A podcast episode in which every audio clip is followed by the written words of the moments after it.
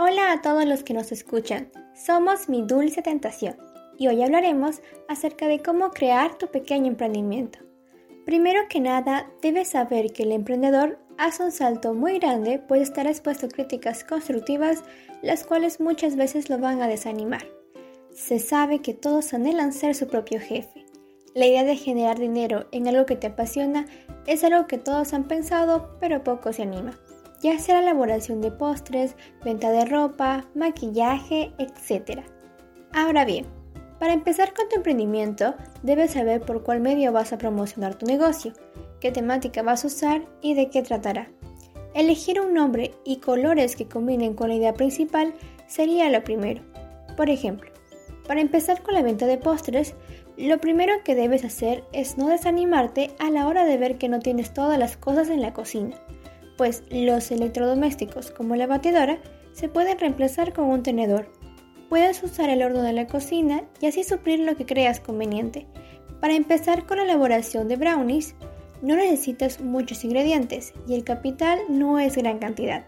Para prepararlos, solo necesitas el pequeño horno de tu cocina. En caso no tuvieran, hay una técnica para prepararlos en una sartén. No necesitas batidora eléctrica, pues el proceso es manualmente y puedes utilizar un pequeño molde. En todo caso no tuvieras una sartén antiadherente. En cuanto al dinero, puedes pedir prestado lo suficiente para comprar harina, huevos, cocoa, mantequilla, azúcar y una barra de chocolate de tu preferencia. Este postre es una buena opción para generar ingresos y así gradualmente con los futuros clientes que tengas puedes utilizarlo para pagar a quien te prestó para el capital y poder ir preparando otros postres más elaborados y menos costosos para seguir con tu maravilloso emprendimiento. También debes recordar que es un proceso muy batallado hasta que te hagas un poco más conocido.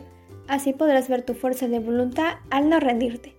No olvides estar pendiente con tu público mediante redes sociales y saber que la constancia y dedicación hacia el maestro. Eso ha sido todo por hoy y espero esto te haya ayudado un poco a tomar valor para que no te rindas. Recuerda que todos pueden y nada ni nadie debe decirte cuánto vale tu esfuerzo y trabajo. Gracias por escucharnos y hasta el próximo episodio.